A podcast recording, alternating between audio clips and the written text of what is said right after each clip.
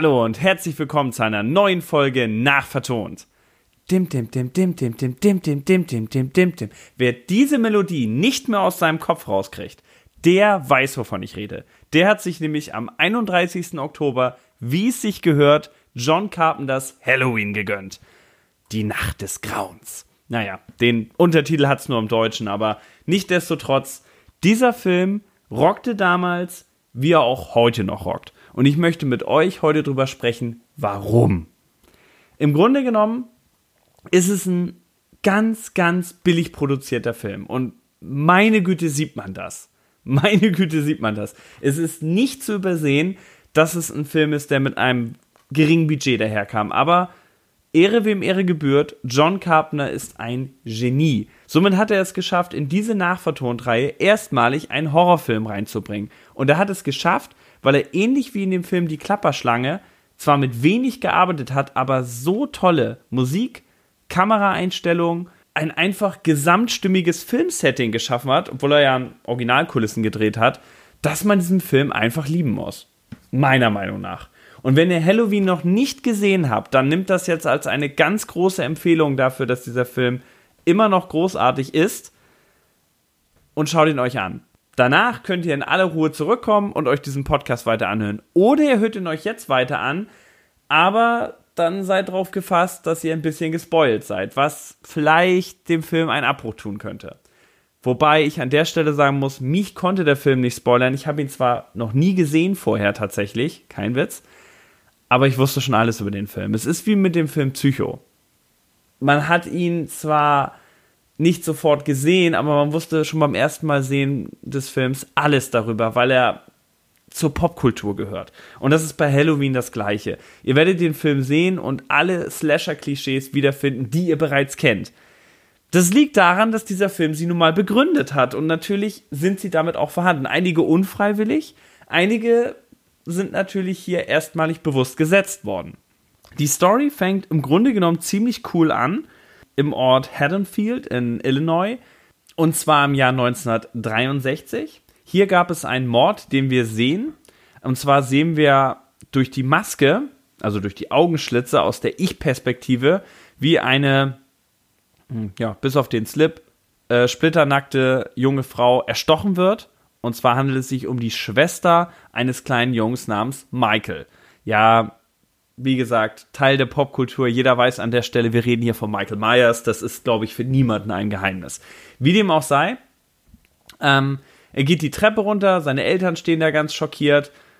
Das war's. Wie ich finde, ein extrem starker Anfang. Das nächste, was wir dann sehen, ist, dass äh, Dr. Loomis dabei ist, ihn, ich glaube, zu überführen in eine andere Klinik oder ihn nochmal vor Gericht zu bringen. Ich bin mir dessen nicht ganz sicher. Ähm, zusammen mit einer Schwester. Das scheitert jedoch und er entkommt.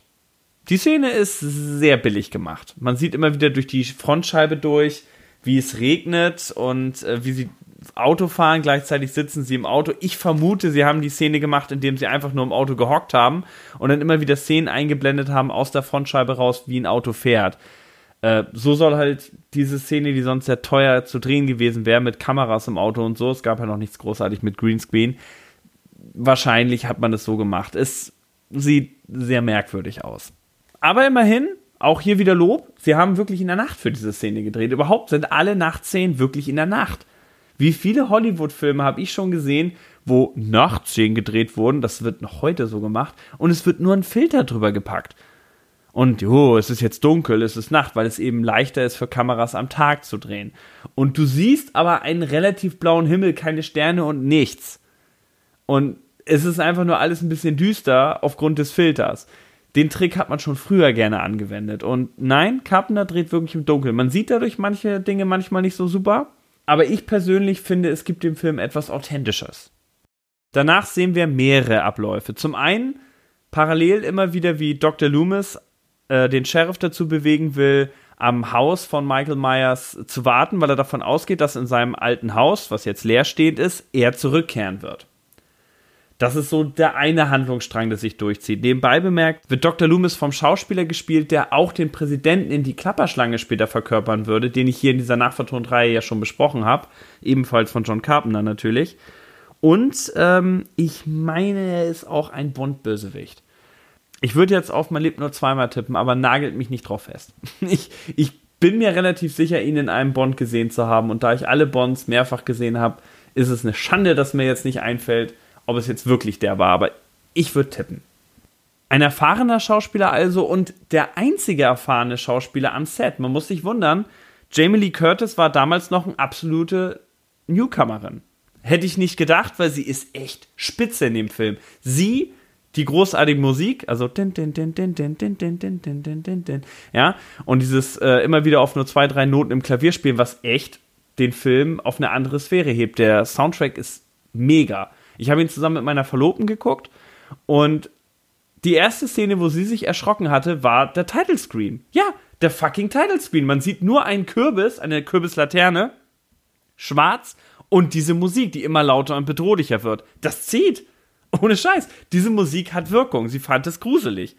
Äh, Im späteren Film war es dann auch immer wieder, wenn der Score besonders laut genutzt wurde, was der Film sehr, sehr wenig tut. Aber es hat Wirkung. Also die Musik in diesem Film ist wirklich meisterlich. Aber gut, ich, ich greife total vor, ich entschuldige mich. Wir bleiben äh, wieder bei der Handlung des Films. Dr. Loomis ist auf der Suche und äh, gleichzeitig lernen wir äh, nicht nur Jamie Lee Curtis kennen, sondern auch zwei Freundinnen von ihr. Zu ihren Freundinnen gehören einmal Annie, die so ein bisschen die taffere ist, ja, die, die Pott raucht, wobei es für mich aussah wie eine normale Zigarette, aber es soll wohl Pott sein, die äh, ein bisschen cooler drauf ist, auch ein bisschen keck ist. Und Linda. Ich meine, sie hieß Linda. Und Linda ist die Blonde, die ich immer als das Totally Girl sehe. Warum Totally Girl? Ähm, sie sagt sehr oft total, auch in der deutschen Übersetzung. Und ähm, im Englischen, wenn man den Film einmal im Original sieht, ich habe ähm, ihn mir nochmal im Original angetan. Gott, sagt die Frau das häufig. Und äh, es wird auch im, in einem der Making-ofs auf der Blu-ray verraten, dass sie tatsächlich im Kino erleben konnten, also die Macher des Films, wie auch das Publikum immer das totally nachgesprochen hat, wenn sie es gesagt hat und dass das so ein bisschen Kult geworden ist ja, ähnlich wie bei der Feuerzankbowle an den richtigen Stellen zu prosten. Ähm, wenn man es um Weihnachten rumguckt, ist es auch hier so, dass die Leute, äh, sobald sie im Bild ist und totally sagt, das ganze Publikum totally mitspricht. Sie sagt es so wahnsinnig oft. Im Grunde genommen geht es darum, dass Jamie Lee Curtis und ihre Freundin Annie beide babysitten am gleichen Abend, also am Halloween-Abend, in den Häusern jeweils gegenüber. Das ist das Setting, was hier gesetzt wird. Währenddessen ist aber Michael Myers zurückgekehrt in seinen Heimatort, in sein altes Haus, weil er dort wahllos weiter töten möchte. Und er tötet bevorzugt junge Frauen, vermute ich jedenfalls, ähnlich wie er auch seine Schwester umgebracht hat. Andererseits, er tötet auch einen Typen, ich glaube, Michael Myers ist einfach eine Mordmaschine, der einfach nur sinnlos killt. Ich weiß, ich weiß, in den Fortsetzungen gibt es ganz viele Erklärungen darum, warum er was tut und was. Aber lassen wir das mal außen vor. Lassen wir mal diesen Film für sich alleine stehen, wie es ursprünglich gedacht ist. Er ist einfach ein kranker Killer. Oder wie Dr. Loomis als hochzivilisierter Psychiater es sagt, er ist das Böse. Ja, das kommt im Trailer wahnsinnig gut und klingt auch im Film sehr dramatisch. Wenn man aber ehrlich ist, er ist eigentlich ein ziemlich mieser Psychiater weil er im Grunde genommen ähm, nicht hier die Krankheit oder auch äh, das Gestörtsein und die Ursachen dafür am Patienten behandelt, sondern ihn einfach nur als das Böse, was man wegsperren muss, behandelt, was ein bisschen hart ist. Aber in, im Szenario des Films passt es und wir nehmen es hin. Und insofern, wir wissen ja auch, dass Michael Myers die Verkörperung des Bösen und Unsterblichen ist. Dabei läuft er immer wieder durch die Stadt. Man sieht ihn immer wieder kurz. Wenn andere dann von Jamie Lee Curtis darauf aufmerksam gemacht werden, ha, da ist er, da ist er, dann ist er natürlich in dem Moment weg. Sehr clever gemacht. Die Kameraeinstellungen dazu sind super und es ist wirklich, es baut wirklich immer wieder Spannung auf, weil man jedes Mal denkt, oh, jetzt wird er zuschlagen. Jetzt wird er sich irgendjemand krallen und lange Zeit tut er es eben nicht. Das macht den Film so klasse das baut einfach Spannung auf, weil dem Moment, wo er dann wirklich erstmalig jemanden tötet, nämlich Annie, während sie sich im Auto befindet, hat das auch Dramatik. Weil man in dem Moment sich nicht sicher ist, wird er ja weiter hinterher schleichen oder bringt er sie jetzt wirklich um? Er hatte davor schon x Millionen Chancen. Er hat sie nicht genutzt. So baut man Spannung auf. Bevor ich aber weiter in der Handlung äh, gehe, so ein paar Kleinigkeiten am Film, die mir aufgefallen sind. Die deutsche Synchro zum Beispiel ist nicht perfekt. Die deutsche Synchro zerstört so ein bisschen die Wirkung. Also was ich, womit ich leben kann, ist, dass äh, die Kinder nennen ja, äh, wenn sie Michael Myers sehen, immer nur den Boogeyman im Englischen und im Deutschen den schwarzen Mann. Das ist für mich okay, weil das ist ein Äquivalent. Ja, der schwarze Mann, diese unheimliche dunkle Gestalt, ist quasi Michael Myers. Das passt durchaus. Ja, ähnlich wie der Boogeyman, das ist so eine unheimliche Gestalt im Schrank, die einen holen wird. Das passt, finde ich. Was nicht passt, ist, dass die Kinder auf den Straßen immer singen, wer hat Angst vom schwarzen Mann? Wer hat Angst vom schwarzen Mann? Was dämlich ist, weil dieses Lied gibt es in der Form so nicht. Ich meine, ja, so ungefähr mit Herr Fischer, Herr Fischer, äh, wer hat Angst vom schwarzen Mann? Niemand, dann kommt doch rüber, ja, sowas gibt's, aber wer singt das auf der Straße? Und in Wirklichkeit singen die Kinder halt Trick or Treat, Trick or Treat, Give me something good to eat, was wesentlich charmanter ist, vor allem mit Kinderstimmen gesungen. Und hier hätte halt Süßes, sonst gibt's Saures sehr schön gepasst, aber das hat man wahrscheinlich nicht genommen, weil damals einfach dieser Spruch Süßes, sonst gibt's Saures nicht existierte. Wir dürfen nicht vergessen, der Film ist von 1978. Das Konzept von Halloween war damals, glaube ich, relativ unbekannt immer noch in Deutschland. Man hat zwar diesen Filmnamen übernommen, aber im Grunde genommen, Halloween war noch nicht etwas, was man hierzulande gefeiert hätte oder auch nur allzu oft damit in Kontakt gekommen wäre. Ich meine, gestern sind tatsächlich Kinder vor meiner Haustür gewesen und haben Süßigkeiten verlangt, weil es war Halloween. In Berlin mag das unserer Tage ein anderes Thema sein. Aber 1978 bin ich mir relativ sicher, dass in Westberlin nicht irgendwelche Kinder rumgelaufen sind und Halloween-Kostüme getragen haben, weil es einfach noch nicht üblich war. Dementsprechend verstehe ich schon, dass hier eine Übersetzungsnotwendigkeit da war, aber nichtsdestotrotz, ich würde das hier als eine nicht ganz gelungene Übersetzung betrachten. Eine weitere Sache, die ich jetzt aber dem Film selber anlasste und nicht der Synchronisation, man kann es ihm nicht echt anlassen, weil es war eben geringes Budget. Aber gewisse Unstimmigkeiten fallen einem einfach massiv ins Auge. Der ganze Film hat ja diese schöne Halloween-Atmosphäre.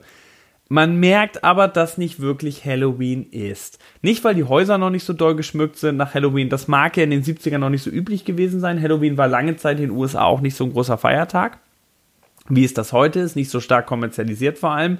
Das akzeptiere ich. Aber der Film ist ursprünglich im Frühling gedreht worden und das sieht man. Das sieht man heftigst.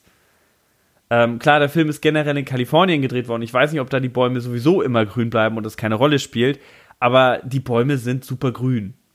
Und der Film soll ja in Illinois spielen, da wäre das definitiv nicht der Fall um das auszugleichen, hat man die ganze Zeit künstliches Laub wie blöd fallen lassen. Und es sieht sehr unrealistisch aus, weil sie geht die Straße lang und ihr kommt die ganze Zeit von oben Laub entgegen. Aber in, in Massen. Und man denkt sich, mein Gott, wie hoch ist denn die Wahrscheinlichkeit, dass in dem Moment, wo du da lang gehst, wenn ein bisschen Wind kommt, an jeder einzelnen Stelle so viel Laub runterkommt. Das kam ein bisschen fakig rüber. Hinzu kommt noch, im Hintergrund hast du überall nur grüne Bäume gesehen. Auch über ihrem Kopf waren die Bäume alle grün. Wo sollen die Blätter herkommen? Und dann kommt der Fehler auf. Auf der Straße, wo sie sitzt, ihre Seite sind dann eben diese künstlichen Blätter. Sie guckt auf die andere Straße rüber und äh, meine Verlobte meint nur alles grün und musste lachen, weil auf der anderen Seite war alles grün, sonnig, die Bäume waren grün und kein einziges Blatt lag da. Es war so offensichtlich nicht Herbst. Und ja, das kann man dem Film halt nicht wirklich vorwerfen, weil es war zu teuer, extra in Illinois zu drehen. Es war wesentlich einfacher, das Ganze in Kalifornien abzudrehen volles Verständnis an der Stelle, aber es reißt einen natürlich schon ein bisschen raus, weil es in dem Moment einfach zu doll fakig aussieht, diese runterkommenden Blätter en masse. Ich glaube, wenn man sich die Blätter gespart hätte tatsächlich, wäre einem das gar nicht so stark ins Auge gesprungen. Eine andere Szene, auch ein, würde ich behaupten, Filmfehler, den ich unheimlich charmant finde. Das kleine Mädchen wird angerufen, soll die Babysitterin als Telefon holen und sagt, ja, ich hol sie und legt das Telefon auf und rennt hin. Ich weiß nicht, ob sie es drin gelassen haben, weil sie es witzig fanden und weil Kinder ja wirklich diesen Fehler oft machen. Ja, dass sie nicht kapieren, dass man das Telefon nicht auflegen darf, wenn jemand dran ist. Den Fehler machen Kinder ja echt. Oder haben ihn früher gemacht. Heutzutage mit Smartphones vielleicht nicht mehr so sehr, aber dieser Reflex gleich wieder auflegen zu wollen, verständlich. Aber es ist ein bisschen komisch, weil sie soll sie ans Telefon holen und hat sie dann auch später am Telefon, nimmt, gibt ihr äh, den Hörer, aber sie hat offensichtlich aufgelegt. Und äh, ja, sie hat sich halt, also die Annie, die ja babysitten soll, hat sich halt mit Butter vollgekleckst und muss dann natürlich die ganze Zeit nur in einem Hemd rumlaufen.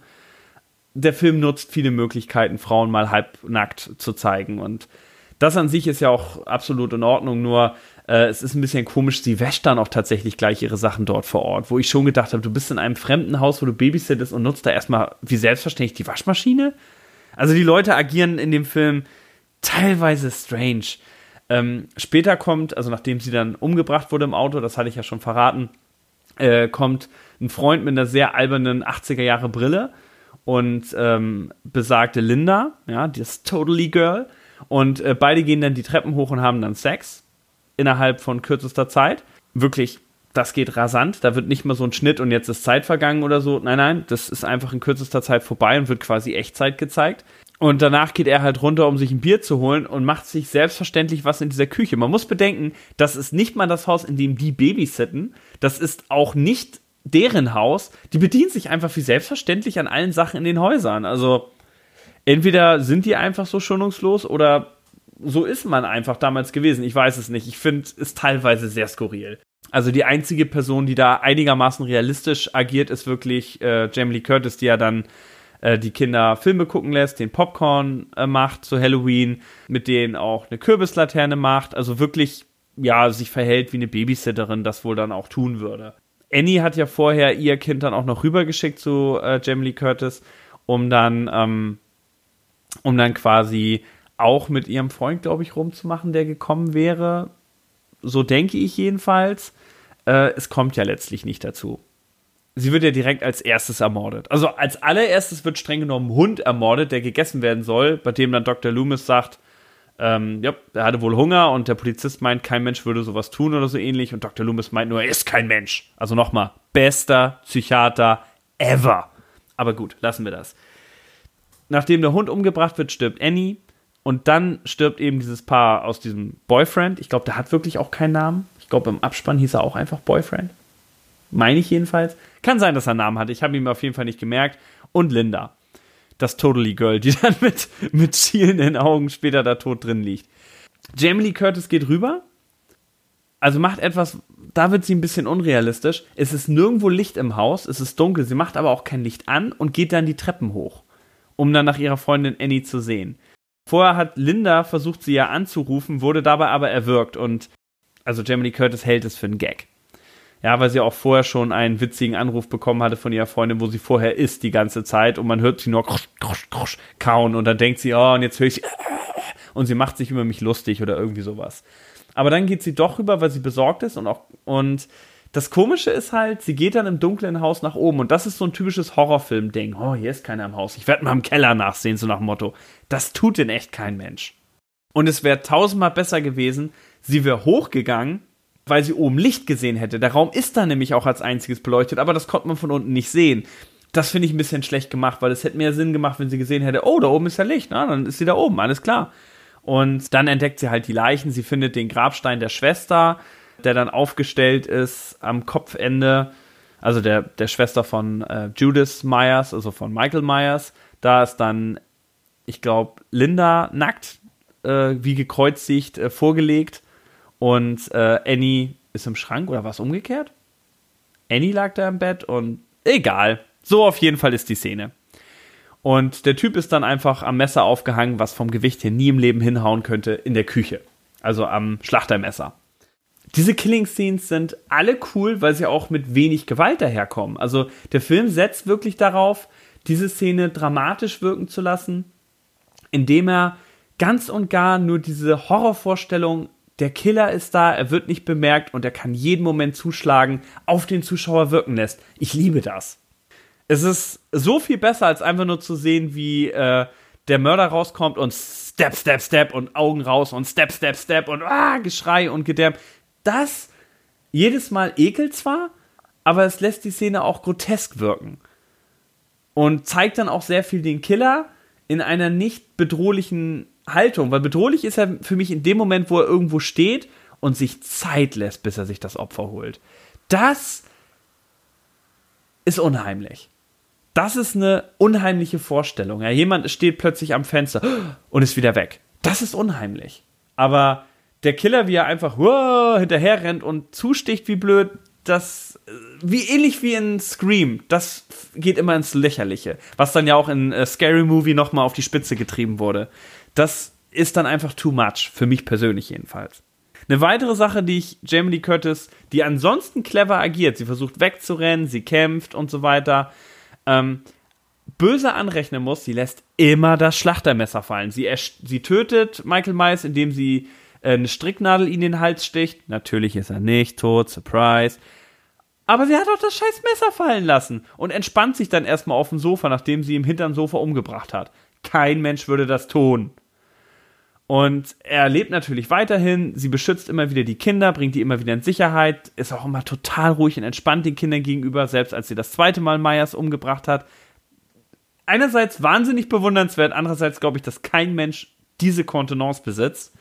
Und natürlich ist Myers auch dann nicht tot. Sie tut so, als wenn sie aus dem Balkon gesprungen wäre, versteckt sich aber im Schrank. Berühmte Szene, nimmt dann ja einen ein ähm, Kleiderhaken, um ihn dann in seine Augen zu stechen. Ein Auge wird dann auch verletzt. Das sieht man mit schlechtem Make-up auch, weil er die Maske abnimmt. Ja, die 2-Dollar-Maske, die eigentlich William Shatner, also James Kirk, darstellt und angemalt wurde.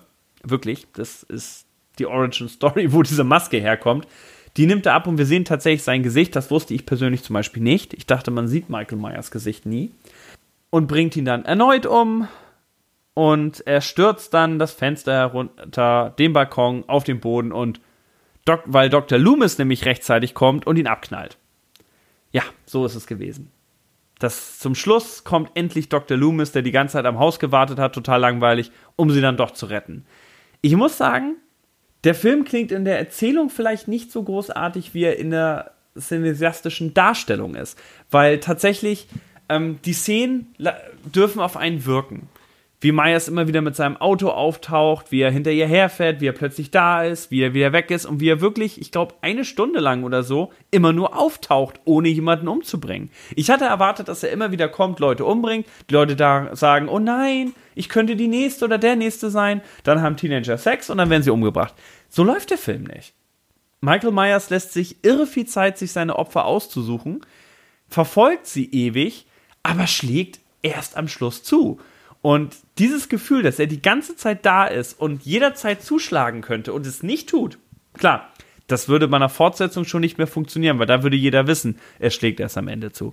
Aber wenn man diesen Film das erste Mal sieht und die Nachfolger nicht kennt und den Film für sich auch alleine stehen lässt, dann ist das echt gut gemacht. Und jetzt könnte ich euch noch mit Fun Facts zuhauen, wie das das Originalhaus versetzt werden musste, weil sie das Grundstück nicht mehr hatten und es den Ort und dass es den Ort Huntonfield in Illinois nicht gibt, sondern in Wirklichkeit in New Jersey, daher kommt der Name, aber sie haben das ja in Kalifornien gedreht und du kannst auch in Kalifornien dahin reisen und dir das Haus von Michael Myers anschauen, also das leere Haus, das leerstehende, weil es da ja wirklich ein leerstehendes Haus gab, das haben sie aber versetzt und neu gestrichen, aber es existiert tatsächlich, es ist jetzt neben dem Eisenbahnladen, wo Michael Myers sein Messer geklaut hat.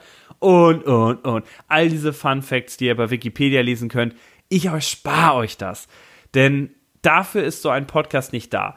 Wofür ein Podcast da ist, ist euch das Gefühl davon zu geben, was an diesem Film stimmt und was nicht stimmt und warum ihr ihn sehen solltet. Ihr solltet ihn sehen, weil dieser Film tatsächlich mit Spannung gut umgehen kann, weil er diesen Gruselfaktor schön rüberbringt und weil er einfach so ein Stück Halloween-Kultur ist. Dieser Film gibt so richtig dieses Gefühl Halloween-Abend. Kinder sitzen da, gucken Horrorfilme, hauen sich mit Popcorn und Süßigkeiten voll, andere Kinder ziehen äh, vorher natürlich durch die Straßen in Kostüm, was ja jetzt auch mittlerweile in Deutschland immer üblicher wird.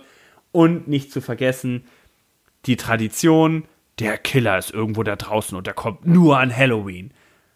Was soll ich dazu noch sagen? So muss es sein. In diesem Sinne, schaut Halloween. Von mir eine große Empfehlung. Ciao.